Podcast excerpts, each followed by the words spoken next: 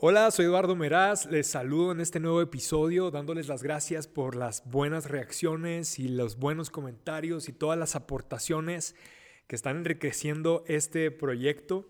Hay un proverbio, creo que es un proverbio chino que leí en mi adolescencia y nunca se me ha olvidado, pero decía algo como esto.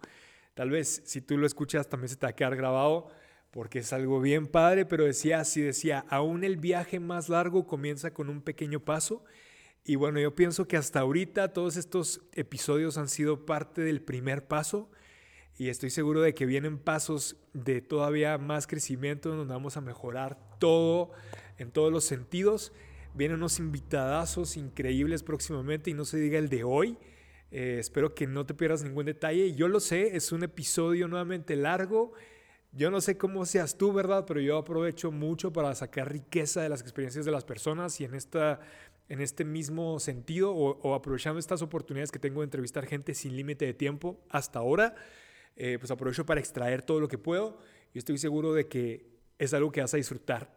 Piensa en las, en las circunstancias que platican, imagina que tú eres parte de ellas y cómo hubieras reaccionado, qué aprendizaje puedes tener, tal vez te sientes identificado con lo que han vivido y bueno, entre todos a hacer mucho mejor este crecimiento y bueno, si no has hecho una reseña o no has dado una calificación o una evaluación a este podcast, te agradecemos mucho que lo hagas. Siempre es algo bastante útil. Y bueno, sin más preámbulos, vamos con el invitado de esta ocasión. No te lo debes perder.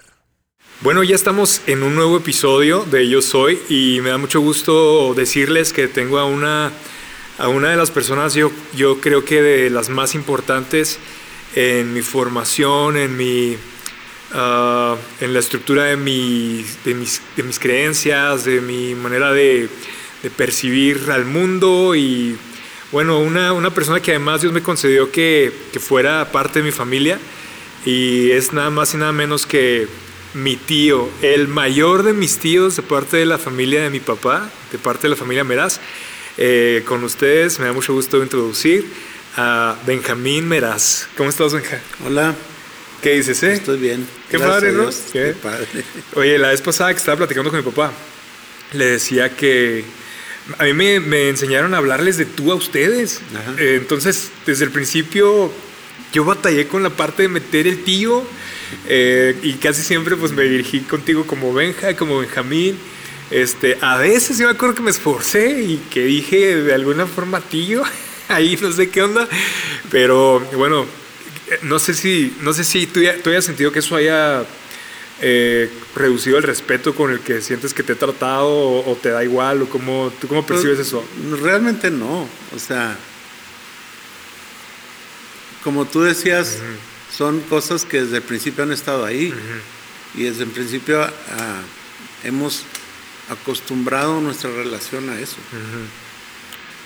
Realmente, si te soy honesto, uh, al principio yo sí decía, bueno, ¿y por qué no me dicen tío? Sí. ¿Te, pasó con otros sobrinos o nada más? Sí, también sí, sí, sí, sí, Pero se acostumbra uno, o sea. Sí, ¿no? Es que el, el aspecto generacional, como fui yo educado, es, bueno, es que tus sobrinos te tienen que decir tío. Y realmente al, principio es como nomás extrañar, ¿no? Pero en cuestión de respeto y todo eso. me da lo mismo. de todos modos, a todos se acostumbra uno, ¿verdad? Sí, sí. Este, bueno, Benja, ahorita, como tú sabes, no hay una escaleta, no hay una, no hay una ruta por la que vamos a ir, pero me gustaría que nos contaras un poquito de esta, esta pregunta, que es la única que debemos de hacerle a todos los que estén aquí conmigo, que es quién eres, ¿verdad? ¿Tú cómo, cómo defines quién soy en, en tu propia persona? ¿Quién eres? ¿Cómo, ¿Cómo te concibes? ¿Cómo te defines? ¿Cómo te explicas?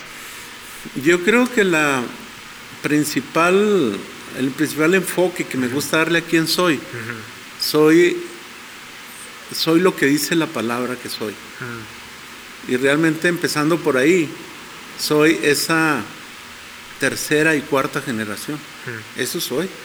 ¿Por qué? Porque si volteo a ver a mis antepasados, realmente es, lo que ellos quisieron que yo fuera y yo he intentado darles honor a, a ese, a ese pensamiento de ellos, de, de ser lo que ellos quisieron formar en mí.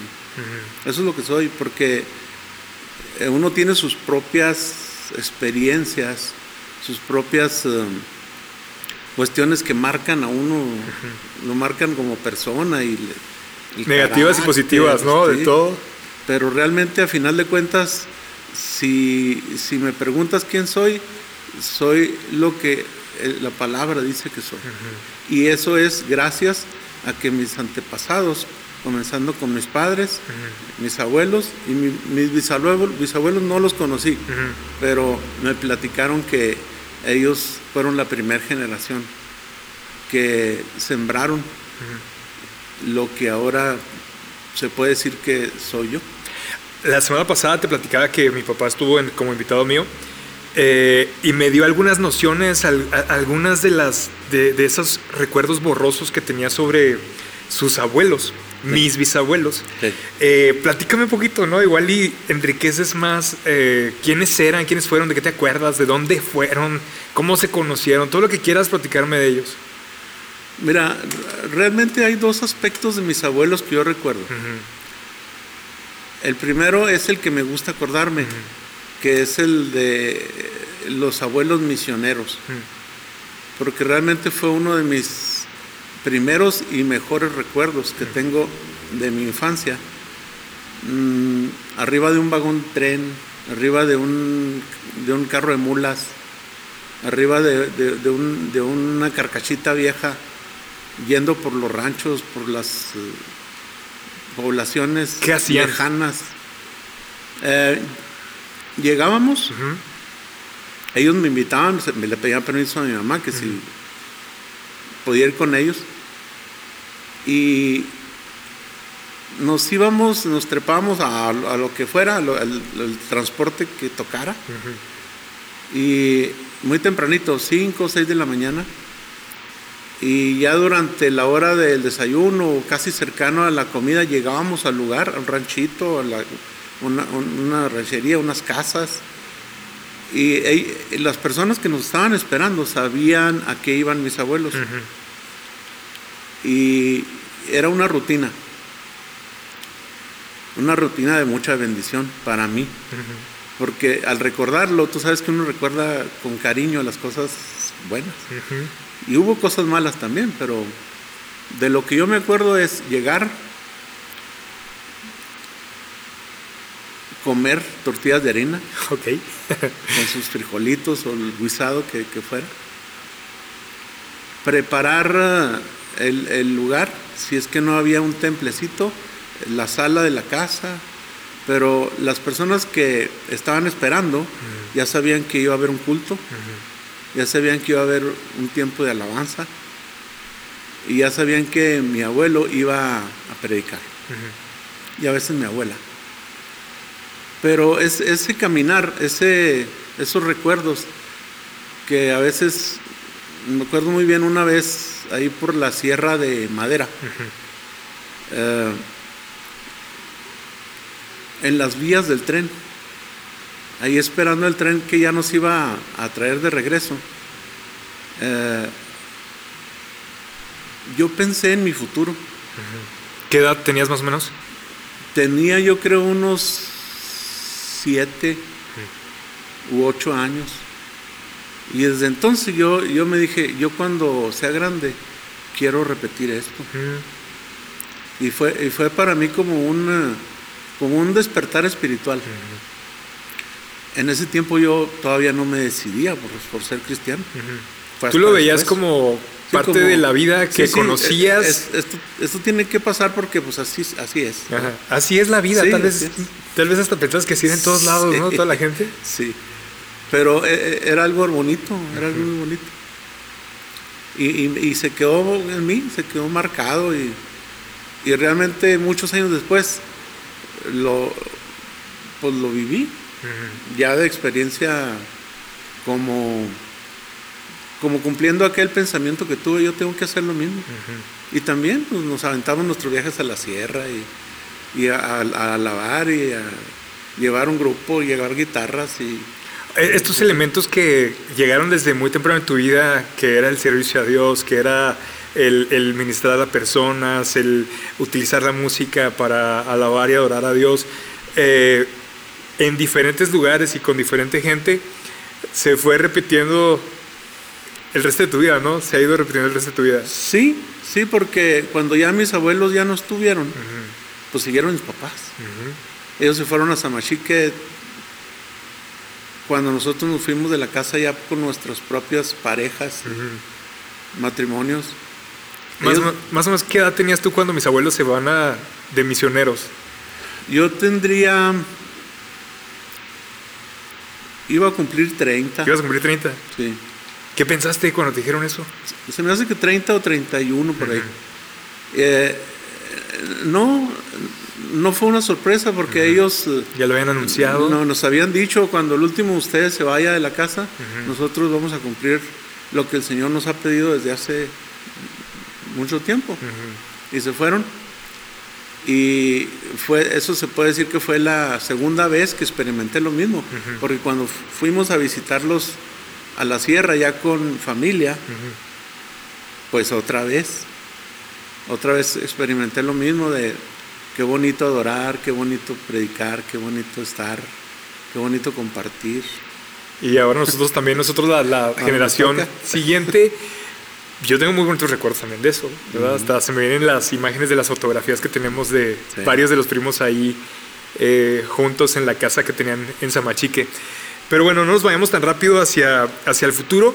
Los bisabuelos, es decir, mis tatarabuelos, ¿serían algo así? Sí. Eh, ¿Ellos qué onda? O sea, ¿qué, qué, qué? Digo, a mí ya no me tocó ni conocerlos. Ahorita no reconocería ni, ni una fotografía suya, pero ¿te acuerdas de sus nombres? ¿Te acuerdas de, de qué información eh, que pueda quedar en el registro? ¿Te acuerdas? No me acuerdo mucho, porque cuando ellos murieron yo, yo aún todavía no nacía. Lo único que recuerdo fue las pláticas de mi mamá y de mis abuelos. Esas, cuéntanos. ¿Sí? Sí, sí, sí. Eh, por el lado de, de- de mi papá, los, los padres de, de- mi papá, que son tus bisabuelos, ellos no fueron cristianos. Al menos eh, eh, en lo que yo recuerdo, él, eh, él fue el que a lo mejor tuvo oportunidad de ya en su última etapa de su vida, sí, sí ser cristiano. ¿Cómo se llamaban? ¿Te acuerdas? De él no me acuerdo su nombre, No. pero de ella se llamaba Marciana. Marciana, mira Marciana. ¿Cómo? Y le pusieron a Marciana. Marciana, se Ok. Marciana. ¿Y cuál era el otro apellido de mi, de mi abuelo, Daniel? Ah, e- era González. Entonces era Marciana González. Marciana de González. Ok. ¿sí? Y Ah, entonces, perdón, no, era Marciana González. sí, ¿verdad? Porque Y salido. el papá es, el papá era X nombre. Meraz. Meraz. Tienes razón. Entonces salió desde parte de mi abuela Eunice. Salido es de parte de, de mi mamá, que es Sí. tu abuela Eunice. Ok. Entonces Marciana. Y luego de parte de mi, de mis. mm, bueno, mi abuel, mi bisabuela Rafael y mi bisabuelo Eduardo, ahí sí me acuerdo, pero eran tus abuelos ellos, ¿no? Eran mis abuelos. Ajá. Los, eh, los papás de mi abuelo, ellos sí fueron cristianos. Sí, este, no me acuerdo sus nombres, creo que él se llamaba Francisco, pero él sí fue uno de las, una de las personas que recibía a- al, al señor Vargas en, la, en el pueblo de Madera, donde fundaron la primera iglesia ahí y, y los primeros convertidos fueron ellos, los abuelos, los abuelos de mi mamá. Y, y de ahí, este, pues comenzó, comenzó toda la historia. Él- e- ella, no me acuerdo, la- bueno, los padres de mi abuela, ellos, eh, eso sí no tengo ni la más remota idea, creo que ellos eran eh, de ahí de por largo maderal y, y- y tenían una religión extraña, no, no, no eran así como cristianos, eran Oye, estaría bien padre ir a hacer una investigación, Sí. ¿verdad? De, a fondo. Bueno, entonces vamos a partir desde donde nos acordamos, ¿no? Sí. Eh, que, que ya viene siendo entonces la primera generación de cristianos a, a partir de mi bisabuela Rafaela. Sí. Sí, ella, a, a partir de sus papás. Ellos fueron primera generación. Segunda generación, mis bisabuelos, tus abuelos. Tercera, mis abuelos, tus papás. Cuarta, ustedes, que son la generación de mi papá, tú como mi tío. Entonces yo estaría dentro de la quinta. Sí. Ya mis hijos serían sexta. Sexta. ¡Uh! Emocionante. ok. Entonces, de aquel tiempo ahora ha habido muchos cambios en todos Sí. lados, ¿no? Por doquier. ¿Cómo los viviste tú? O sea, ¿a ti te, te escandalizaron los cambios? ¿Cómo lidiaste con los cambios? ¿Cómo te adaptaste? ¿Cuál fue el proceso para asimilarlo? Hace poquito estábamos teniendo una plática en el WhatsApp, medio sangrona, ¿no? Sí. Digo, te digo, ¿por qué medio sangrona? Porque por atrás los primos estábamos jugando, Me imagino. tirando cotorreo. Estamos en un grupo de WhatsApp donde están los tíos también. Y empezábamos medio a presionarlos, este, a ver qué opinaban y todo. Y de hecho tú hiciste un comentario de que no era tu tema. Estábamos hablando de uno de esos grandes cambios que a mí me gustaría saber cómo los percibes, ¿verdad? Ahorita estamos hablando contigo. Quien sea puede tener sus miles de opiniones, ¿verdad? Pero, pero son cambios muy reales de que yo les preguntaba, en su época, y de hecho en mi época de niño, me decían que ponerme un tatuaje era pecado. E- Es algo con lo que me formé y hasta la fecha yo no tengo un tatuaje porque me siento incómodo pensando en hacérmelo. Pero veo que ahora aquello que se decía que estaba mal, ahora los mismos pastores, que se, supone que serían los representantes de aquel tiempo en este tiempo, ahora los pastores son los que los traen. Los pastores de una generación moderna, ¿verdad? Sí. A mí, yo, yo sí les pregunté a ustedes, ¿qué va a ser lo que se haga o que se diga que no hay problema hacer en el futuro? Que ahorita se está diciendo que sí hay problema hacer desde el púlpito, ¿verdad? Pues sí, mira, realmente somos el producto de la formación de las experiencias pasadas. Y, y ahorita me- era algo gracioso para mí que mencionaras que por, que por atrás estaban ustedes platicando, ¿verdad? Sí. Es, que noso- es que nosotros... ¿Estaban igual? También. O sea, Ok. nosotros tenemos un grupo Sí. de puros Ah, adultos, ¿verdad?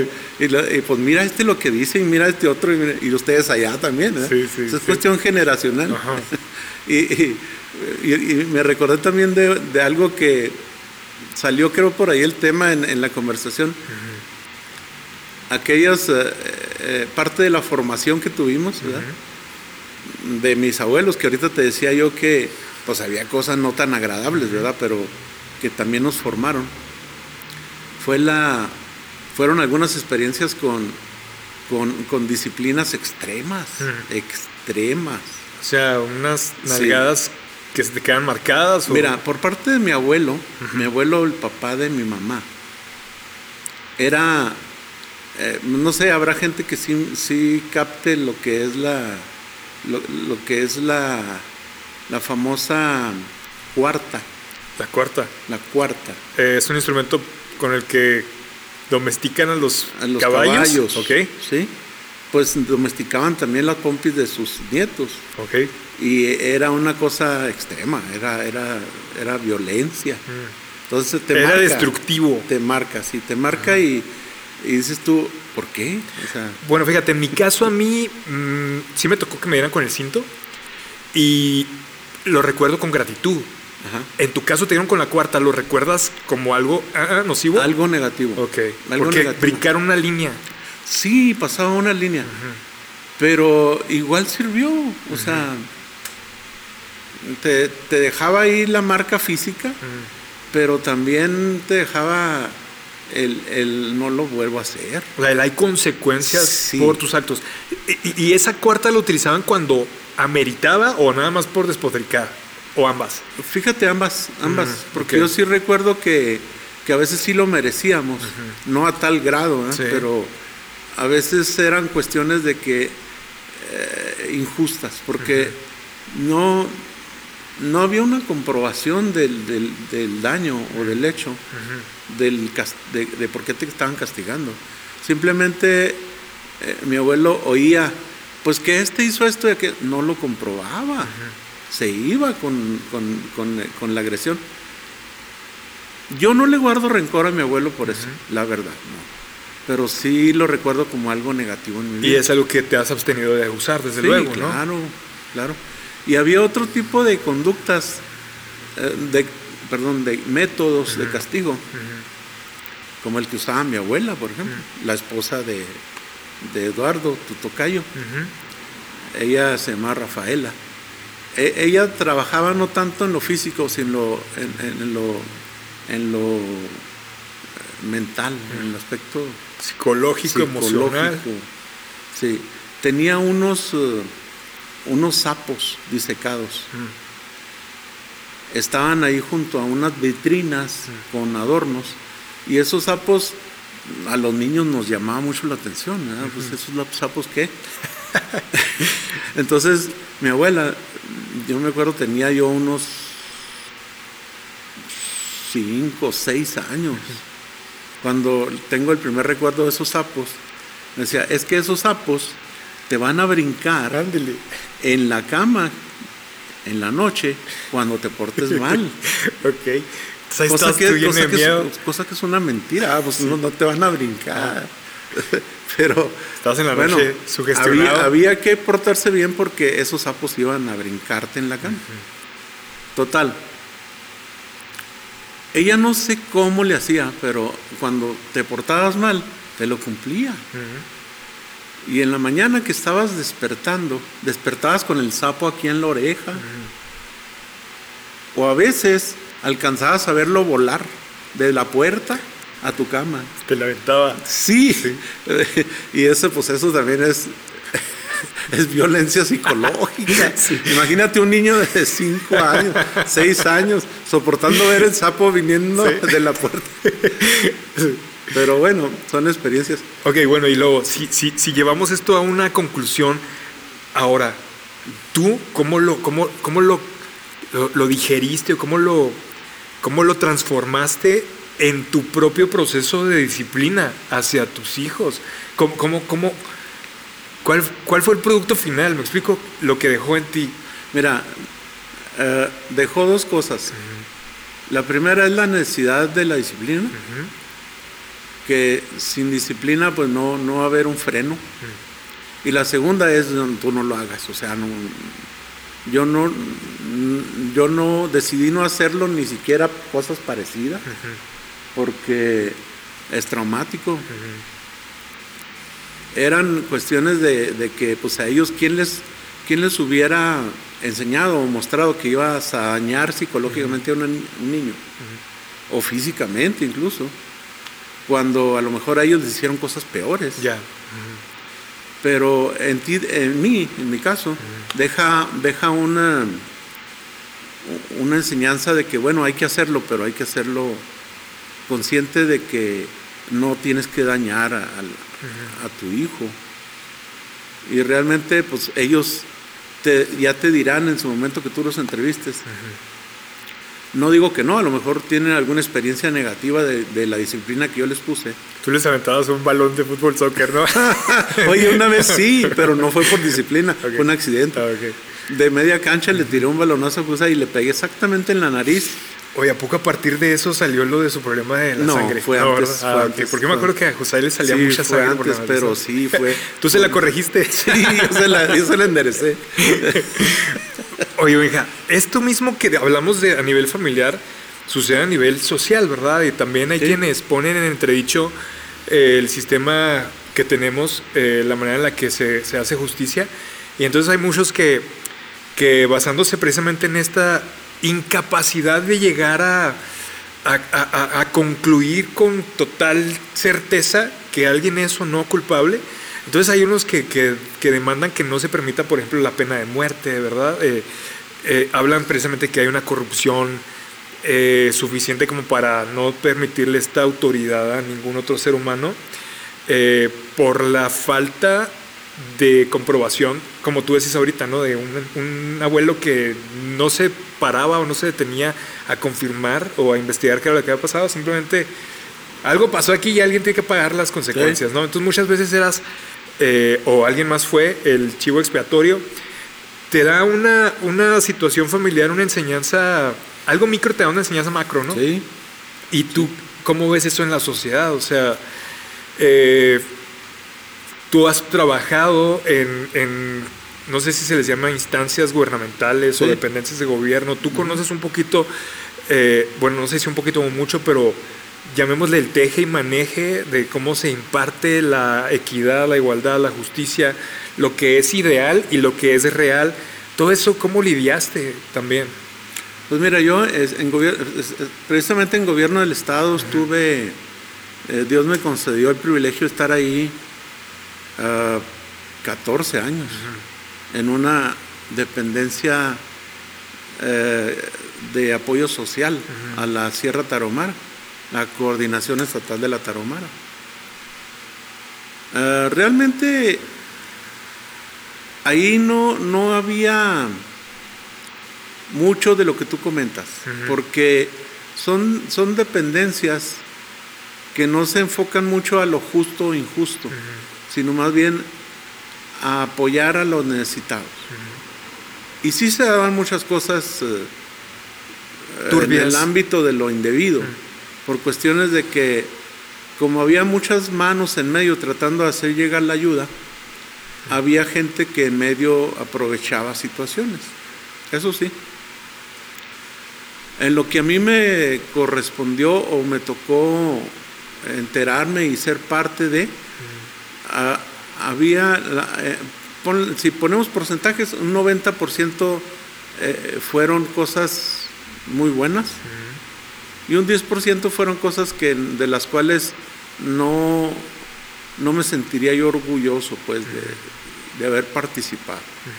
¿Por qué? Porque en la política muchas veces eh, sobre todo en otros ámbitos, no tanto el apoyo social, sino en otros ámbitos, tienes que hacer cosas que, eh, eh, que, la corriente te lleva. O sea, que dices, bueno, si no lo hago, ya, ya no voy a estar trabajando aquí. Pierdes el privilegio. Sí. Te condicionan. Sí, te condicionan. Eso no es algo debido, o sea, eso es algo ilegítimo. Es algo, sí, exactamente. Pero ¿qué sucede? Así es. Ahora, toda esta parte decepcionante de algo que debería de ser muy bonito y terminaba no siendo como debería de ser, no sucede nada más en la, en la parte política, ¿no? Sucede en todas las esferas sociales y sucede hasta en nosotros personalmente. Yo, yo, te voy a platicar cómo me pasó a mí, ¿no? Y ya tú me platicas cómo te pasó a ti. A mí me pasó que yo pensaba que todo el mundo era bueno y bonito y maravilloso. Así fue mi infancia, ¿no? Pensando que que todos se portan bien, que todos queremos el bien del otro, que todos queremos ayudar. Eh, empecé a crecer y no, no tardé mucho, apenas pasé del kinder a la primaria para darme cuenta que había el bando de los niños buenos y el bando de los niños malos, ¿no? Según mi criterio, desde luego, los que hacían groserías con las manos, los que decían palabras altisonantes, los que respetaban a los maestros y los que no. Y empiezas a darte cuenta que como que, ay, caray, hay un grupo. Si hay un montón de buenos, piensas, pero hay un grupito de malos. Entonces yo dije, no, pues yo creo que yo soy de los buenos. Pero luego de repente te vas dando cuenta de que el grupito al que te dicen que les digas buenos es el grupito de tu iglesia, ¿no? Nosotros somos los que somos los buenos, los hijos de luz aquí en este mundo y todo lo demás es tinieblas. Entonces tú dices, no, sí es cierto, porque hay aquellos que no vienen conmigo a la iglesia hacen esto y esto y esto y esto que en mi iglesia me dicen que no haga, ¿verdad? Entonces, porque a Dios no le gusta. Entonces empiezas a hacer un grupo todavía más selecto como de los escogidos de Dios o de los que ya entregaron su vida a Dios. Y entonces de repente te das cuenta que en la misma iglesia pasan cosas medio feas, ¿no? Y luego te dices, ay, caray, pues entonces hay unos que son de verdad y otros que son falsos. Entonces empiezas a decir, pues yo conozco a mi familia. Entonces tu familia es la chida, la bonita, la que cuando todos fallan, tu familia queda de pie, ¿no? Y todo. Y de repente empiezas a ver tronado a tu propia familia, ¿no? Y empiezas a casi a sentirte que tú eres el único. Viene Elías, viene el profeta Elías, ¿no? Así como que tú quedas. Pero al final, esa burbuja del único se te truena espantosamente igual y dices, ¿cuál único ni qué nada? O sea, el peor de todos era nada más, nada menos que yo. Eh, y esas decepciones empiezan primero siendo externas y tú con la espada desenvainada queriendo hacer justicia, ¿no? Y reclamar justicia para los injustos y castigo para los malvados. Terminas soltando la espada y diciendo, por favor no me mates, Dios, ¿verdad? O sea, terminas pidiendo tú, tú mismo misericordia. Pero es un extraño proceso. ¿Cómo, ¿Cómo te pasó a ti? O sea, ¿cómo lidiaste tú? Esas excepciones yo creo que son inevitables, ¿no? Sí, no, y, y son en todos los ámbitos de la vida, o sea... Familia. Estás, estás en la escuela, piensas igual. Estás en el trabajo, igual. Estás en la familia también. Estás en el deporte también. Hay buenos, hay malos.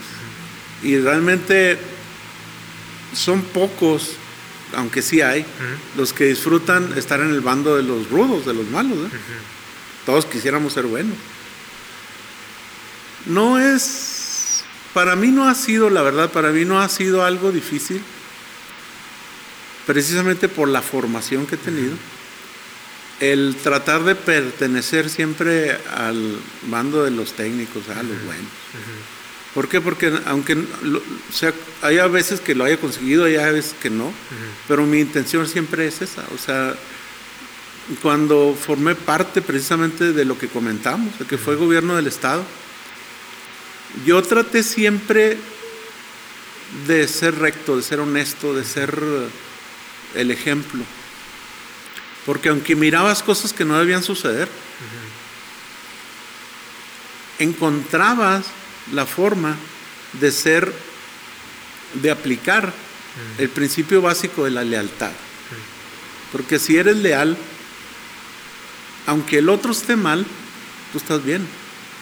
Porque tú estás formando parte de algo y si eres leal a algo, va a llegar el momento en que tengas la oportunidad de demostrar de que tú estás bien aunque el otro esté mal. Como realmente sucedió en mi vida. Ah, yo fui acusado después de salir de, gobierno del Estado. ¿Fuiste acusado? Sí. Wow. Yo fui acusado ante la justicia. Ah, caray. Por... Eso no me lo sabía. ¿Es un, es un archivo ahí, un X-File o qué? Es un X-File. Pero fue público, realmente te lo platico porque fue público. Ah, no, no me di por enterado. bueno, eh, cuando yo salí de gobierno del Estado, una de las cosas que me di cuenta prácticamente siete años u ocho años después fue que una persona eh, del departamento jurídico del trabajo donde yo estuve eh, me usó de chivo expiatorio mm, lo que decimos ahorita. de lavamanos mm por algo que sus jefes de él habían hecho. En pocas palabras, ¿verdad? Sí. Y sus jefes recibieron la instrucción de que se me acusara legalmente en aquel tiempo. Y, de lo cual yo nunca me enteré porque la, acusación, pues, aparte de ser totalmente falsa, eh, hubiera podido ser fácilmente comprobable de que no era verdad. Ah, en aquel tiempo no pasó nada, no pasó nada, pero después, cuando este nuevo gobierno entró, eh, le, le empezaron a mover a esos archivos. Empiezan a buscar para manchar el nombre del gobierno anterior. ¿verdad? Bueno. Es una práctica común, ¿no? Eh, sí, sí, sí. Encontraron ese expediente por ahí y me fueron a buscar. Me mandaron un ministerial y comenzó un proceso en el cual pues prácticamente nos vimos involucrados toda la familia ahí en la casa.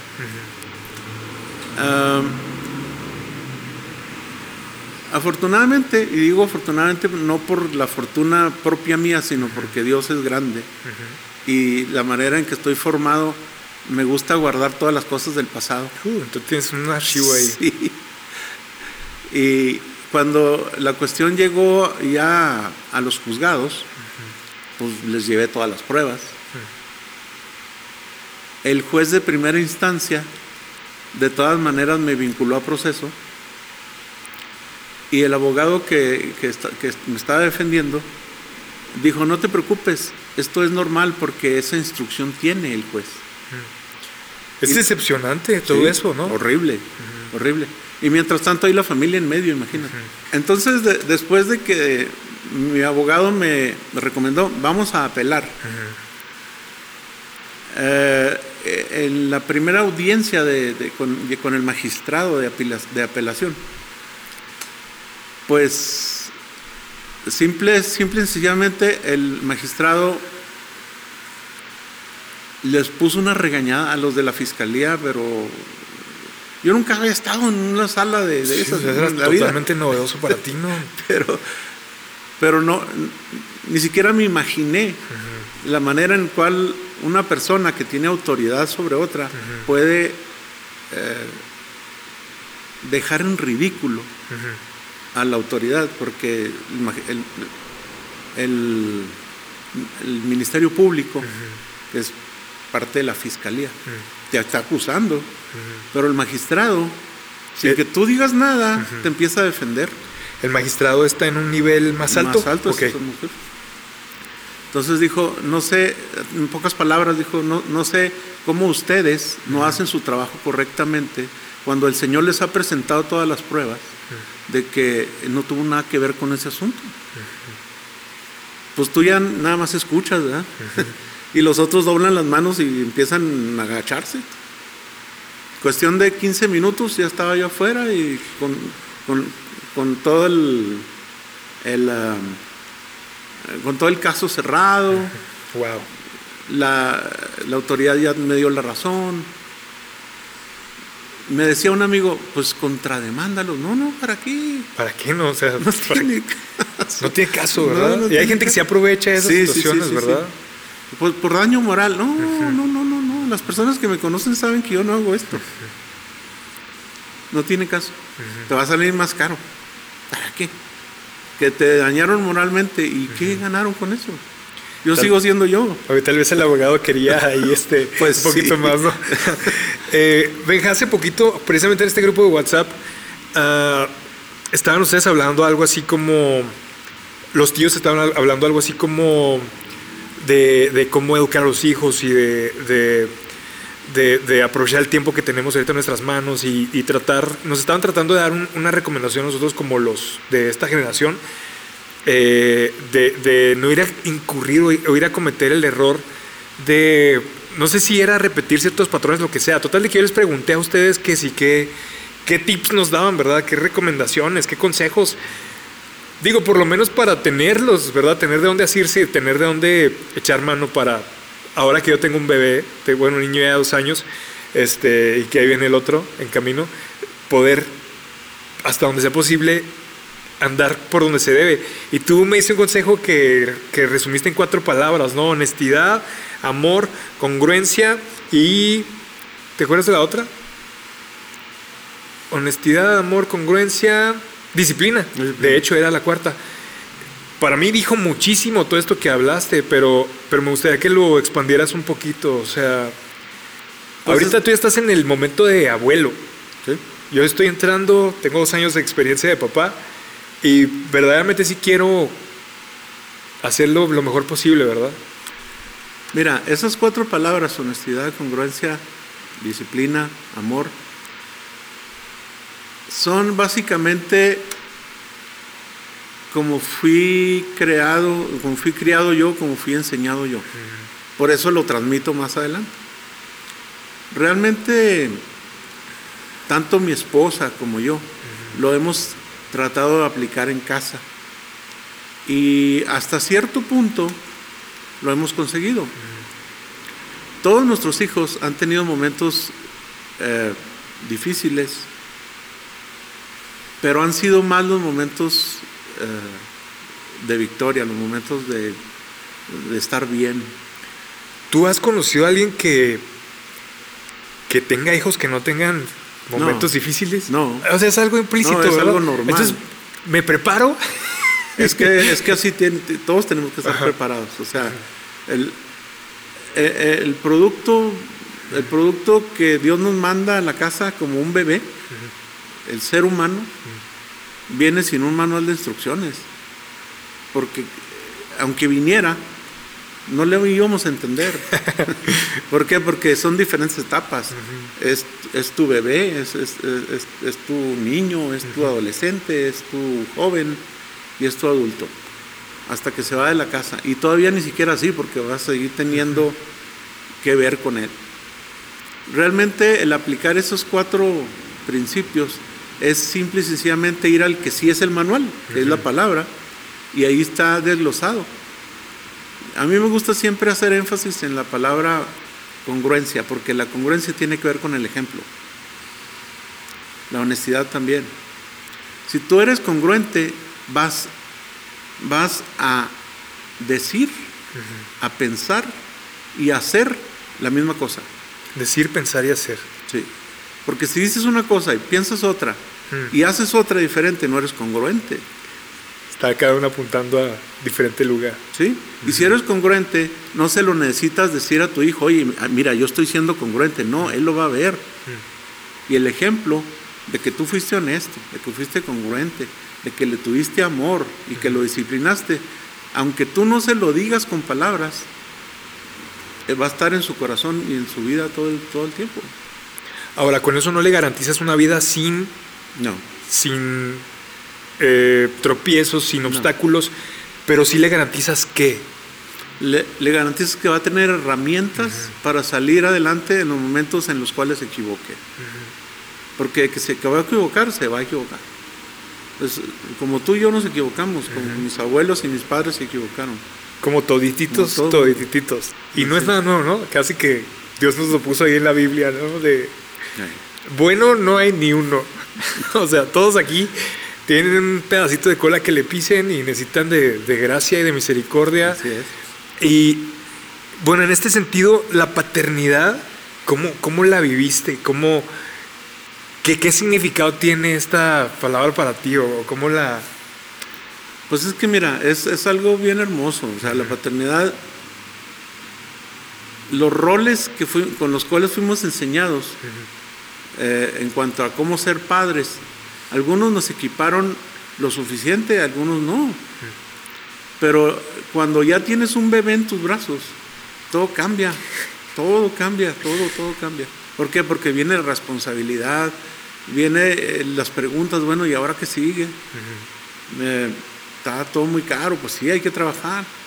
Eh, y, y- pero aquí hay que darle, ¿cómo hay, qué, qué hay que hacer cuando se enferma? ¿no? Pues hay que ir aprendiendo sobre la marcha.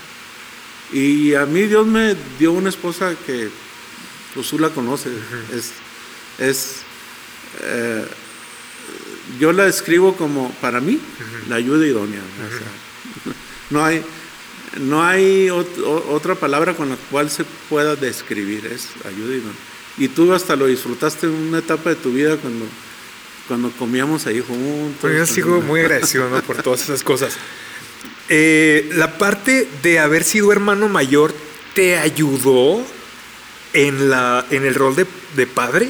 O sea, ¿tú, ¿tú crees que de alguna manera ya estabas eh, con una conciencia de lo que implicaba tener a tu cargo a alguien más? que, yo, fíjate que yo creo que les ayudó más a mis hermanos que a mí. Ok.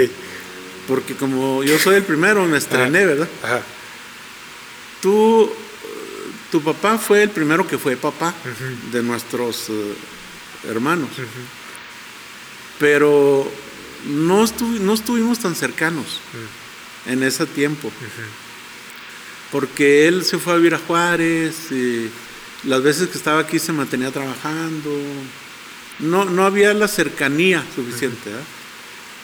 Pero yo siento que con mis hijos sí hubo más cercanía porque ya nos empezamos a reunir, tuvimos, tuvimos nuestras reuniones ahí, de los famosos viernes, no sé si te acuerdas. Ay, Benja, ¿cómo no? Claro, que o sea, esas cosas Se yo quiero repetirlas, o sea, Sí. quisiera también que, que mis hijos lo vivieran, ¿verdad? Entonces, el, el hecho de ser el mayor, a lo mejor, le sirvió más a los demás que a mí. Porque yo tuve que abrir camino, ¿eh? mi esposa y yo. Y realmente cada uno de los regalos que no- Dios nos dio, que son nuestros hijos, eh, pues son diferentes. Así como el bebé que está en la pancita de tu esposa, pues va a ser diferente al que anda ahí caminando. Que es muy emocionante. Sí, mucho. Oye, yo le digo a Karina que para mí es como, como la, la experiencia de estos Kinder sorpresa, Ajá. de ver qué es lo que trae dentro, de ver cómo es. Y le digo que me gustaría conocer a muchos. Entonces que me gustaría tener un montón de hijos, pero bueno, ya vamos viendo. No. bueno, A ver cómo nos va. A ver. Bueno, total. eh, yo no digo que, por, ese- por, por decir, los, los, eh, niños de Carmen, o los niños de, de Gustavo, que, f- que es- son dos de mis hermanos, ¿verdad? no, haya yo, no me haya yo beneficiado con las experiencias que ellos tuvieron, no, al contrario.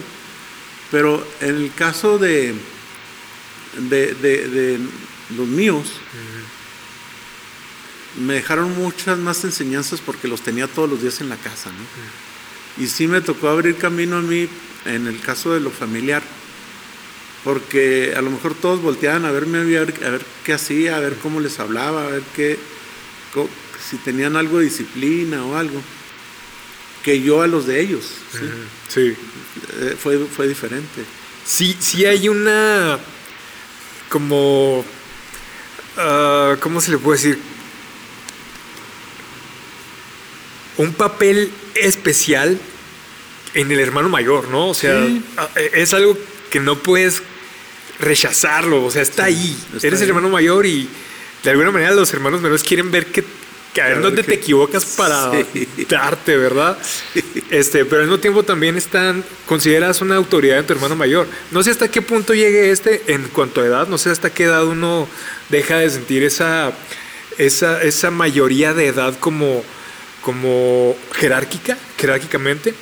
Eh, puede haber siempre excepciones de alguien que lo mantenga el resto de su vida, ¿no? Pero, pero tú cómo lidiaste con eso, o sea, porque si es una presión, tus papás siempre te están diciendo, este, tienes que portarte bien para que tus hermanitos vean cómo es la cosa aquí, ¿no? Y luego también de que ya, como eres el mayor, pues te encargan algunas cosas de los menores, de sus cuidados y todo. ¿Cómo recuerdas esa parte de tu infancia? Pesado, ligero, divertido, frustrante. Es que va sucediendo y, no y, es, algo natural. O sea, eres el mayor y, con eso vives toda tu vida. Realmente no ni lo piensas. O sea, lo que sí, ahora que me lo preguntas, pues es que sí te sientes responsable hasta cierto, cierta manera. Y no nada más de chiquito, de grande también. ¿Por qué? Porque algo sucede y todos pues, pues, vamos a preguntarle a Benja. Primero porque ya te pasó a lo mejor. Y segundo porque pues tienes, tienes de cierta manera la autoridad moral, no por ser más buenos que ellos, sino por el hecho de ya haber tenido mayor edad. De, decir, ¿tú cómo lo hiciste? aunque en tu caso según lo que yo me quedé con, el programa con mi papá, es que la diferencia era de un año, un año, un año, un año, un año. O sea que mi abuela estuvo embarazada durante unos 10 años continuos, ¿no? El, el, recuerdo que yo tengo de mi mamá es todo el tiempo embarazada. Sí. Eh, de, niño. ya después De, que tuvo a mi, a mi última hermana, que yo le llevo siete años. A Carmen. Sí. Okay. Fíjate, yo le llevo siete años y somos seis.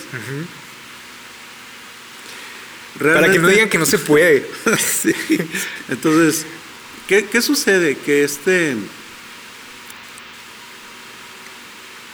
Que, que todo pasa muy a prisa. O sea, primero, no, no llegas a sentir que eres ni siquiera el consentido, porque ya hay otro, y luego ya hay otro, y hay otro. Tienes que comenzar a vivir tu vida y, comenzar a desarrollar tu papel de hermano mayor desde muy chiquito. Entonces, e, eso como que se dio de manera muy natural conmigo, o sea, y realmente no porque todo haya sido miel sobre hojuelas, sino porque la, la misericordia de Dios fue así, o sea, de hecho, la siembra fue muy poquito y la cosecha fue luego, luego. Yo, yo me acuerdo desde, desde los más tempranos años de mi vida, cómo yo cuidaba de mis hermanitos. De hecho, mi primer recuerdo, mi primer, primer recuerdo fue, yo creo, de cuando tenía unos cuatro años, de cómo salvé de un incendio a, a tu papá. A ver, platícanos bueno, mi mamá siempre tuvo que cargar con gran parte de lo económico en, la casa, porque mi papá, mi papá eh, era impresor, tenía a su cargo una imprenta de, del templo donde íbamos, la puerta abierta. Y en, en esa etapa de la vida, desde, desde mi mamá estando embarazada mucho tiempo, ella preparaba los alimentos, hacía burritos, lonches, hamburguesas para vender, galletas, Y una de esas veces, con tanto que tenía en la cabeza, se fue a vender unas cosas a unas oficinas de gobierno y, y se le olvidaron en la, en la estufa los frijoles en la olla, Ok. sino que tardó en venir y yo no sabía que había frijoles en la olla. Yo lo que, lo único que yo recuerdo es eh, que de pronto vi mucho humo, mucho, mucho humo. Yo supongo que era de la olla, que ya se le había acabado el agua y que había empezado a, a arrojar humo, que de pronto fueron también llamas. Entonces, mi mamá me había encargado a, a tu papá. Ya estaba tu papá y estaban también Eva y Tavo, pero ellos no estaban en ese momento ahí. No sé si se los habían llevado o los habían encargado en otra parte, pero yo me acuerdo que sin tener entrenamiento de ningún tipo ni nada, yo vi que en la parte de arriba del cuarto había humo, pero en la parte de abajo no. Ok. El humo tiende a subir. Sube. Pues más liviano. Ajá. Entonces fui a la cuna, lo bajé y me lo traje arrastrando por el piso. A mi papá. Sí. No, él eh, todavía no, todavía no caminaba. Todavía no caminaba, o apenas recién caminaba. Lo, lo traje jalando, jalando, arrastrando y lo saqué al patio. Después ya no supe más, porque al rato, al rato de eso ya llegó, alguien llegó, no me acuerdo quién. En la, yo nomás me acuerdo de ese momento. Lo demás que recuerdo fue cor porque mi mamá lo platicaba que yo había salvado a tu hermano y que gracias a Dios. Y a ella pues le fue muy mal. Mi papá le, le puso una regañada. Sí. pero es- ese tipo de experiencias pues te hacen madurar muy muy rápido. Y, y lo que lo que vas recibiendo de tus papás tiene que dar fruto luego luego. Eso mismo me pasó con, con- con lo espiritual. Y lo mismo, porque en esa misma etapa de mi vida, cinco o seis años, fueron los primeros recuerdos que yo tengo en una banca de una iglesia, con una viejita que como yo iba y me aburría mucho porque no entendía nada, ella siempre me llevaba un cuaderno, era la organista del, del templo, me llevaba un cuaderno y unos colores, unos crayones gruesos, y me, me ponía a pintar, a dibujar, a hacer cosas. Y eso, eso te va marcando porque dices, bueno, no le entiendo nada a aquel señor que está, eh, hablé y hablé allá, Ajá. pero aquí tengo algo que hacer. Ajá. Sí. ¿sí? Y, y- y te, y- y te va metiendo a la iglesia y ya no quieres salir de ahí, porque cada vez que iba mi mamá y mi papá oiga, pues ahí voy, yo también. Porque yo no iba a oír a aquel muchacho, a aquel señor, yo iba a dibujar Sí. Y ya te vas arraigando. eso, eso, eso lo tengo bien presente. Oye, Benja, ahora, mis tíos, o sea, tus hermanos dicen que tú tuviste una época que eras polvorita. Oscura. De ellos le llamaron una época oscura, que era en tu adolescencia. No sé a qué se referían, ¿verdad? Pero era como que, como si en tu adolescencia hubiera sido medio difícil de, de soportar o no sé qué. Fíjate que yo digo que muy difícil. A ver, ¿qué, qué, qué te acuerdas de la adolescencia o de eso? No, que ellos eh, dicen que... Es que, es que es- eso precisamente es, es lo que más le agradezco yo a la vida en, esa te- en esa época. Porque cuando yo digo no me acuerdo, es que no me acuerdo. ¿Sí me explico? No porque esté tratando de ocultarlo. Ajá. Y yo se los creo. Ajá. Yo, y yo, creo, yo le creo a mi hermana Sí. que le, que le tumbé los dientes. ¿A cuál hermana? A Eva, ¿Ahí va? sí. Pero fue un accidente. Ah, en un accidente. Sí, Ok. estábamos jugando. Y, y- y lo brusco que yo era, pues lo los dientes. Le creo. Pero no te acuerdas. No, Ok. no. O sea, como que es un mecanismo de defensa de, de tu Ajá. cerebro. Eliminas Eh, algunos- Eliminas cosas, Sí. pasajes oscuros. Creo que yo también. sí. Porque realmente es algo que te hace bien eliminarlo, pero que también te hace bien reconocerlo. Porque si ellos dicen que yo me portaba mal con ellos, es que me portaba mal con ellos. Igual y es tan oscura, tan oscura que ya no la ves, ¿no? Sí. no se ve nada. Exactamente. Entonces, en esa época la, la omitimos entonces, ¿no? Porque no, me acuerdo, o sea, ¿No te lo que ellos te digan es cierto. Ok, pero yo me acuerdo también que, digo, esto no sé si era de mi tío Tavo, o de ti o de quién, pero algo dijo una vez mi abuela de que uno de sus hijos, posiblemente hasta mi papá, le dio por no bañarse. Entonces en mi cabeza se quedó como que eras tú. Y que, que tú dijiste, "Ya no me voy a bañar hasta que empezaron a salir unas ronchas. ¿No fue, no fue contigo? Creo que sí. ¿eh? Sí, pero Creo tampoco te acuerdas muy No, bien. es que lo que. eh, no, no, es que sí me Ajá. acuerdo. A mí no me gustaba bañarme. Pero era, fue como una campaña como- sí, de como- no me voy a bañar. Pues fue, fue, fue, fue pereza, más bien. O sea, Lo recuerdas con alegría, ¿no? Con diversión, ¿o qué? sí, no lo recuerdo como que fuera un pecado, pues. Ajá. O sea, lo recuerdo como que sí, sí, cierto, no me quería. No, Sí, no me medio bañaba, hippie. ¿no? Sí, Ok. sí. Y eso fue, pues, ¿qué será? Pues ya grande, que no, no creas que de tan chiquito.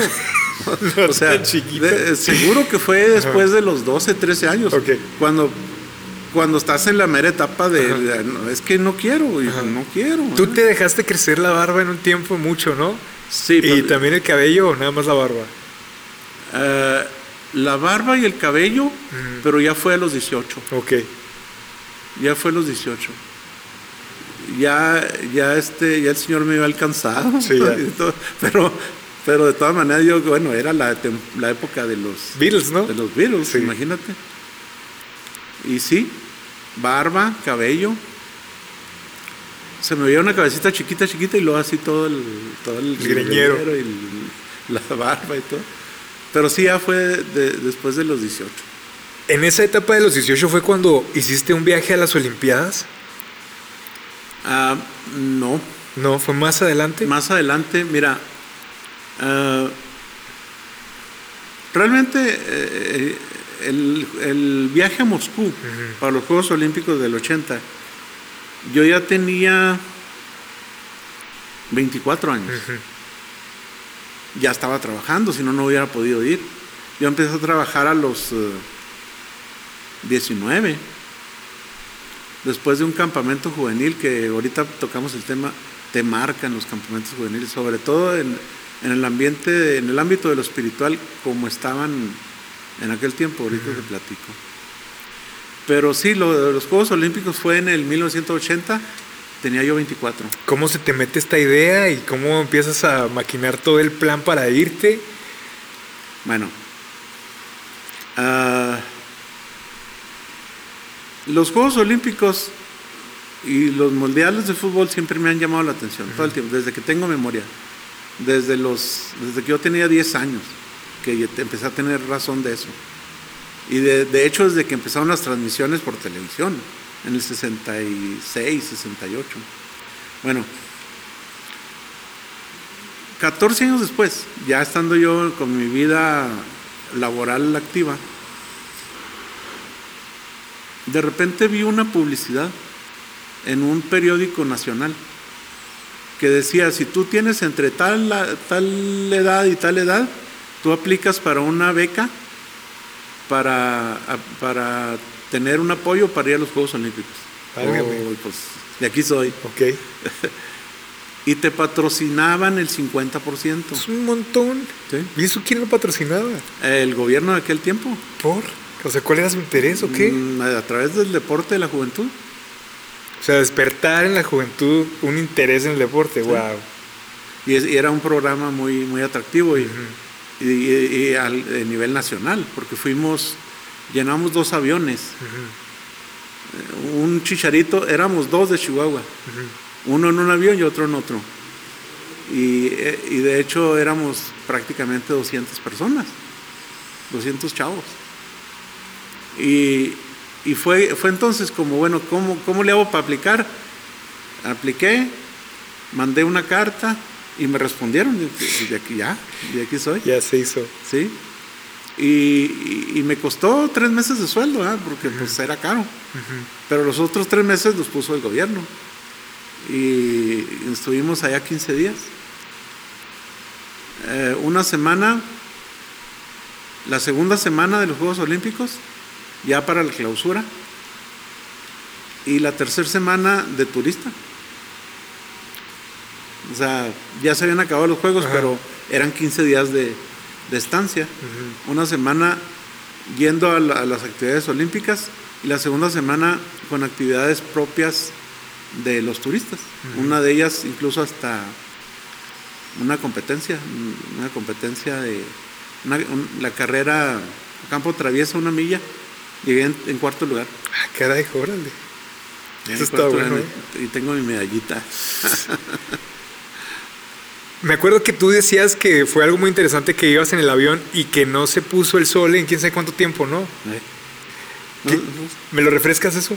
Pues es que vas, vas eh, en dirección, en dirección del, movimiento de rotación, exacto. aprovechándolo. entonces te subes al avión en, en em, Canadá en la mañana y llegas como a mediodía al, aeropuerto de Moscú. Que el viaje dura, pues prácticamente en aquel tiempo duraba 12 horas pero eh, de acuerdo al reloj, lo haces en cuatro horas. Te subes a las 10 de la mañana, llegas a las 2 de la tarde a, Moscú. Eso está padrísimo, ¿no? sí. Pero llegas con tu reloj biológico completamente loco. Trastornado, ¿no? Ahora, tú no hablabas ruso, ¿no? ¿No? ¿Fuiste con inglés o traían, sí? Inglés, mucho. Ajá como el actual. ¿eh? Pero pudiste ahí Sí, es que se defiende uno, los rusos hablan inglés. Ahora, ¿qué te decían tus hermanos? ¿Los inspirabas o les dabas envidia o las dos cosas? Las dos cosas. sobre todo los hombres, ¿verdad? Las mujeres siempre muy apegadas a la familia, a la mamá. Pero José Luis y Gustavo, pues sí, o sea, estoy seguro que les hubiera gustado ir. Oye, también hay un recuerdo en mí de que hubo un tiempo en el que agarraste las cámaras fotográficas. Sí. A ver, ¿qué, era eso? ¿Qué pasó? Mm, bueno, recién casado. De hecho, incluso ya hasta con, con Jusai, ya como primer hijo, tuvimos una etapa bien difícil económicamente porque nos hicimos de una casita y, y como la compramos al contado en la casa que vivimos hoy, uh, pedí un préstamo y el préstamo nos estaba ahorcando duro para los abonos y todo eso. Y mi esposa, por iniciativa propia, dijo, vamos haciendo algo más. Y ella se ofreció a este, aparte del trabajo que yo tenía, que estaba yo trabajando en, en Grupo Futurama, lo que es ahora el Super. Eh, conseguí una camarita semiprofesional y aprendí a tomar fotos y mi esposo también. Y mientras yo trabajaba ella hacía la labor de ruta de cobranza y nos combinábamos. Me acuerdo que a veces llegaba llorando a la casa, es que nadie me pagó. No, tranquila, ya mañana vendrá un mejor día. Y, nos, y Dios nos sacó adelante, o sea, porque ella siempre ha sido muy trabajadora, una cosa u otra de por sí la casa pues es bastante trabajo. Un montón. Los hijos. Los hijos. Eh, ella trabajaba conmigo en, al súper. Y ya cuando Eh, llegó ahí a la casa, primer hijo, pues ya entre su mamá de ella y yo la convencimos de que ya no siguiera trabajando, que se dedicara a la casa. Y este, gracias a Dios, entre los dos y con esa camarita salimos adelante. Qué bodas, qué 15 años que llegábamos a, las, a los templos a, tomar a la novia y era catedral, Santa Rosalía y que y, pues era trabajo, ¿eh? había que estar ahí, tomábamos la, la foto y ah, el domicilio de los de los acompañantes y a la labor de, de vender fotos. Porque antes pues no era de que ahí vengo, no, o sea, llevabas el rollo, te lo revelaban y al día siguiente tenías las fotos. Hay que llevarlos a las casas. Ahora pues un momentito ya está todo. Sí, ahora hasta por internet envías los, las ligas, ¿no? Eh, obviamente eso es algo con lo que no continuaste, ¿no? Ya esa afición Sí. la, la dejaste por completo. Es que no es, yo no la vi tanto como una afición, Mm. eh, era una necesidad. Y, y realmente, pues muchos sí nos chuleaban las fotos, ¿verdad? O sea, qué bonita foto. Y era más la cámara que uno, ¿verdad? O sea, porque la cámara tomaba muy buenas fotos. Y ya te ponías en un buen ángulo, cosas así, pues te vas enseñando, ¿verdad? Pero no era de manera profesional, o sea, fue por necesidad. Pero hay otra cosa que también es un arte y que es la música y que es así definitivamente entró en tu vida y la mantienes. ¿Sí? ¿Qué onda con la música y tú? Bueno, la música es, es, la, la parte más grande, se puede decir, del legado que yo tengo. En, en- en lo familiar y también en lo espiritual, porque es un regalo. Es un regalo. O sea, naces con él.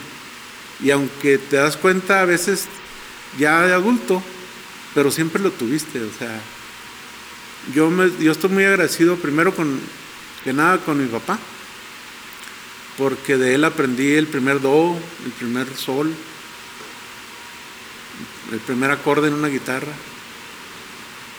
Y estoy muy agradecido con un misionero que se llamó Lester, porque él me enseñó los primeros acordes y los nombres de las notas en el teclado, en el piano, en el piano de la puerta abierta. Y, y estoy muy agradecido principalmente con Dios, porque sin el talento, aunque te guste, no hay, no avanzas. O sea, sí, bueno, pues este, es que me gusta mucho la música, sí, pero si no, si no lo traes, Batallas muchísimo más, ¿no? batallas. Y sí, pues son esas tres cosas. Es, mis dos maestros, que fue mi papá, Lester, y, y sobre todo el, el despertar que Dios puso. Porque tampoco, tampoco fue por falta de oportunidades. Porque yo me acuerdo que el pastor y el líder de jóvenes de Puerta Abierta hablaban conmigo y me decían, oye, pues es que tú tienes talento. Aprende a tocar, aprende a, a- a- dirígenos. No, no, no, no, no. O sea, no, es que no. Hasta que un día, en una central camionera, ahí estábamos esperando un camión, precisamente de regreso de un campamento. Se acercó hermano Víctor Terrazas, que a lo mejor va a ver este video. Esperemos que lo vea. Y me dijo, estaba yo sentado ahí con mi mochila, solo, pensando cosas, no sé ni qué. Y me dijo, necesito decirte algo. Y pues yo lo respetaba mucho, ¿verdad? dígame. Me sacó una cita bíblica. Ninguno tenga más alto con- concepto de sí que el que deba tener. Y me lo dijo así directo y seco. Y lee, lee eso y lee el contexto, lee atrás y lee adelante. Pues ahí estoy buscándole. Y al rato regresó, eh, ¿ya lo leíste? Sí, ya. Quiero que pienses, me dijo, quiero que pienses en lo contrario de eso. ¿Cómo? ¿Cómo lo contrario? Cuando Dios dice esas palabras, también dice lo contrario. Ninguno tenga más alto concepto de sí que el que deba tener, ni tampoco más bajo. Tú tenías un concepto bajo Sí, de ti mismo. sí. Y eso me quebró. Me quebró y de ese momento yo le dije a Dios, Señor, si te estoy fallando aquí, dímelo. Unos, yo tuve que salir de, de- de puerta abierta después de eso, un- unos meses o a lo mejor un año después. Pero cuando yo llego después de eso a, al Calvario, en la campesina, el pastor que me recibió me dijo exactamente lo mismo. Como, haz de cuenta que estuvieran puesto de acuerdo. Y me dijo, yo, yo no te voy a decir qué hagas y qué no hagas, Dios te lo va a decir. Y para entonces, yo lo que, lo que dije, como ya le había dicho yo al Señor, Señor, pues ya me lo confirmaste. Ya te dije yo, pues en lo que te pueda servir. La tercera cosa, pues es realmente hacer lo que me dices. Fuimos el pastor, mi esposa, no, me acuerdo si fue mi esposa, creo que no. El pastor, la esposa del pastor, yo y, y otro líder de la iglesia. Fuimos a un congreso nacional de la denominación. Y ahí otro pastor me dijo lo mismo otra vez. Lo mismo. Sí, pero le agregó, le dijo, tú vas a ser líder de alabanza de, tu congregación. Y en ese tiempo comenzaba el movimiento de adoración y alabanza en México. No sé en cuántas partes más habrá tenido auge, pero en México recién comenzaba con pues con, con los Casina, los WIT, los uh, X. ¿Berrios? ¿Estaban incluidos o no, él fue antes. ¿Fue antes? Sí. Y este, a mí, a mí me encantaba. Entonces dije, no, pues es que, Señor, si tú ya me elegiste tres veces, no tengo otra cosa más que hacerlo. Y Dios me empezó a levantar, no porque yo fuera bueno, sino porque Él es bueno. Y realmente creo, sí considero, otros te lo podrán decir con mayor exactitud, que fui bendición para mucha gente en esa área, en el área de alabanza, alabanza y adoración. Cosas que yo de joven no entendí y que a lo mejor hubiera podido comenzar antes en mi vida después de que ya fui casado y adulto, las, las comencé porque Dios prácticamente me empujó. Y estoy agradecido millones de veces. Ahora, entonces en esta etapa fue en donde empezaste a tener cierta comunicación con Marcos Witt. En esta etapa, sí, un par de años después. ¿Qué, cómo, ¿Cómo pasó? ¿Por qué se dio? ¿Qué? Cuando ya, cuando ya yo empecé de voluntad propia y porque el pastor de Calvario me dio la oportunidad de ser líder de alabanza ahí, yo comencé a buscar material, precisamente en la corriente y en el mover de, alabanza y adoración. Y me di cuenta de algunos congresos que unos fueron en la ciudad de Monterrey, otros en Guadalajara, otros en, México, en el Distrito Federal. Uno incluso fue aquí, el primer Congreso de Alabanza y Adoración en la ciudad de Chihuahua. Yo asistí y, el orador principal fue Marcus Witt. Todavía no era un Marcus Witt muy famoso, ¿no? Comenzaba. Él incluso todavía ni siquiera tenía su primer grabación o la estaba apenas haciendo. Mm. Cuando vino aquí a Chihuahua, vino a, una de las iglesias más conservadoras en la ciudad, mm. que es eh, eh, el Templo de la Trinidad, ahí en Independencia y Coronado. de la denominación metodista. Metodista. Era una cosa que, eh, bueno, con, decirte esto, nada más, imagínate. Eh, ¿Sí conoces esa iglesia por dentro? No. Bueno, e, ese templo tiene un... Es tan tradicional que, tiene todavía el piso original. Wow. De madera. De madera. De madera. Piso de madera con sótano, tipo puerta abierta. Con sótano y la madera cruje cruje en ciertos. Cuando vas pisando. Sí. se escucha que ya llegaste. ¿sí?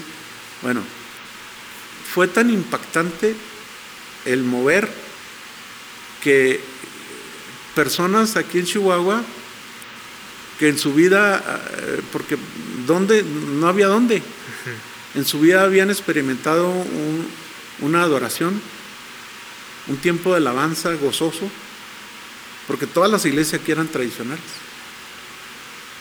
En ese, en ese congreso, de repente en uno, en uno de los cantos que comenzó Marcos a entonar, que no sé si te acuerdas de ese canto del Señor marchando va. Ah, claro, sí, sí, sí. ¿Sí? Sí. Pues empezaron a saltar todos. ah, imagínate el piso de madera. El pastor se salió. ¿No supo ni qué hacer o qué? No supo qué hacer. Se salió. Porque no, no sabía lo que iba a pasar. Ni siquiera físicamente, porque ¿cómo, cómo sabes si, es, si, ya la madera está tan vieja que se van a ir todos para el sótano? No pasó nada, gracias, a Dios. Pero sí, se salió porque dijo, ¿y ahora qué hago? O sea, es que aquí nunca hacemos eso. Y el tiempo de adoración, un tiempo precioso. Y se repitió durante prácticamente todos los días de la semana. Wow. Entonces, en esos días, yo platiqué mucho con Marcos. Y le platiqué parte de lo que te estoy platicando a ti, de cómo el Señor me llamó, qué fue lo que sucedió en mi vida, cómo me lo confirmó. Le interesó mucho y salimos amigos. Ya después fui yo a Monterrey con él, a otro congreso, a Guadalajara, al DF. Y nos comenzamos a cartear. Ahí tengo las cartas. en papel. En papel. Cuando todavía el email. Se platicaban sus sueños, se platicaban. Sí, platicábamos nuestras experiencias. Horas, oraba por mí, yo por él. Eh, eh, nosotros, mi esposa y yo nos casamos dos o tres años antes que, él. Él era soltero en ese tiempo. Y mi esposa y yo pues, eh, nos acabamos de casar. y, de ahí surgió la amistad. Y hasta ahorita. No es que ahorita pues ya, ya, no hay papel. Sí, ahora son textos virtuales, ¿no? Otra cosa que te quiero preguntar, Benja, em, llevamos un buen tiempo. Mencionaste ahorita algo de los campamentos y querías contarme algo de un campamento. Sí, mira, varios campamentos. Es que yo no, yo, yo no digo que, que, sea imposible lo que te voy a platicar, ¿eh? lo que te voy a argumentar. Yo creo que no, los campamentos eh, actuales, multitudinarios, Tú, puedes salir de allí con una excelente experiencia, a lo mejor con una cercanía con Dios. Si llegas y te lo propones y vas a eso, vas a salir bendecido. O sea, es, eres tú, no son los demás. Pero yo creo que nosotros tuvimos la ventaja de que los campamentos juveniles nuestros eran de 30 personas, a lo más 40, cuando mucho 50. Yo, yo me acuerdo que, pues no sé, lugares como Meoki, el, vado de Meoki, eh, Sierra Hermosa en Coahuila, otro en Monterrey, y así, varios lugares, lugarcitos en donde íbamos esa cantidad de jóvenes. Es que ahí entrabas porque entrabas, o sea, nadie te descuidaba. Y como tus, tus líderes que tú tenías precisamente iban a que crecieras, a ayudarte a crecer, no a cuidarte ni a vigilarte. Porque si tú ves X denominaciones, yo no le estoy poniendo nombres y apellidos, yo le estoy poniendo cantidad de personas. No es lo mismo estar al pendiente de cuatro mil, cinco mil jóvenes que que a ir a bendecir y a hacer crecer a 30 o 40 personas. Y tuvimos esa gran ventaja. Cuando, cuando nosotros íbamos, claro, eres joven, vas al relajo. Vas a ver si, si consigues novia, no sé, X. Vas a ver si te la pasas suave con tus cuates. Pero de que te metes, te tienes que meter porque hay una persona que está pendiente de ti. Dices, ahora ya jugaste, ahora sí vente, vamos a tener un devocional. Ahora vamos a tener esta enseñanza. No tienes derecho a esto y a esto y esto si no estás en el culto. Ahorita, por más que les digas a los chavos, se saldrán bendecidos el 10%. Pero el, re- el resto van a otras cosas. Y no porque sea malo. O sea, eres chavo y vas a eso. Pero si no hay alguien al pendiente de ti que te quiera, que, que- que esté al pendiente de ti, que te meta a fuerzas, a veces no entras. Y nosotros tuvimos esa gran bendición de que nuestros líderes de campamento no nos descuidaron. O sea, mis mayores experiencias espirituales fueron en los campamentos. Llegabas y llegabas prendido a la, a la iglesia y a, a dar lo que traías. Y que vamos a ganar más jóvenes, vamos a ganar más jóvenes. Al parque, al parque, al hospital, al hospital. Y eso fue a raíz de, de que, de que esas experiencias, que a lo mejor no ibas a eso, pero se te dio la oportunidad porque alguien te metió. Y, y gracias a Dios, eso es lo que te quería platicar. Que te marcaron los Sí, campamentos. marcaron. Sabes que yo, yo todavía en mi cabeza tengo muchas cosas de las que quiero que platiquemos.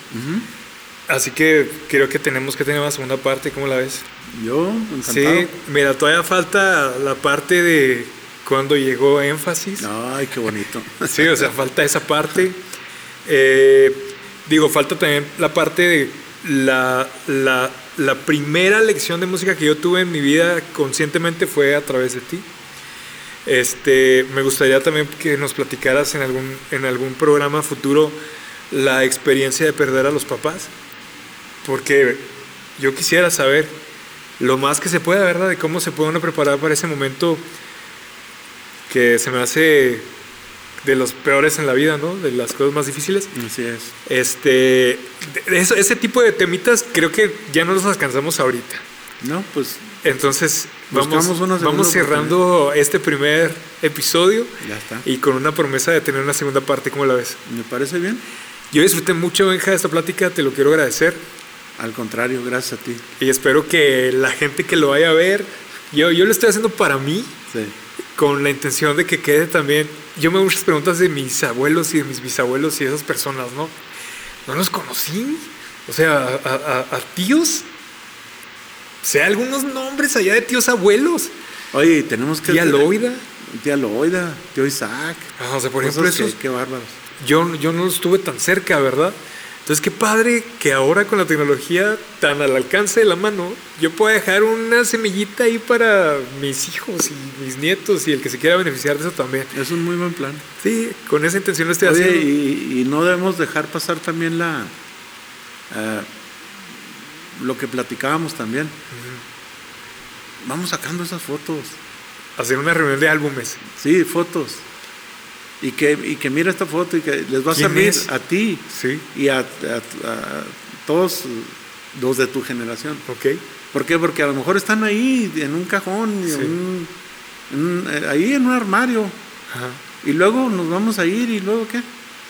Oye, entre todos hay que llevar cada quien su bonchecito porque yo tengo unas tuyas que tú no tienes. Así es. Tú tienes unas mías que yo no tengo. Es correcto. Entonces ahí como si fueran estampitas y cambiarnoslos, ¿no? Ya está. Venga, ¿cómo cierras este episodio? ¿Qué Ah, quieres decirles a mira, las personas? Lo cierro agradeciéndote a ti la oportunidad, porque yo sé que para alguien va a ser interesante y va a ser enriquecedor.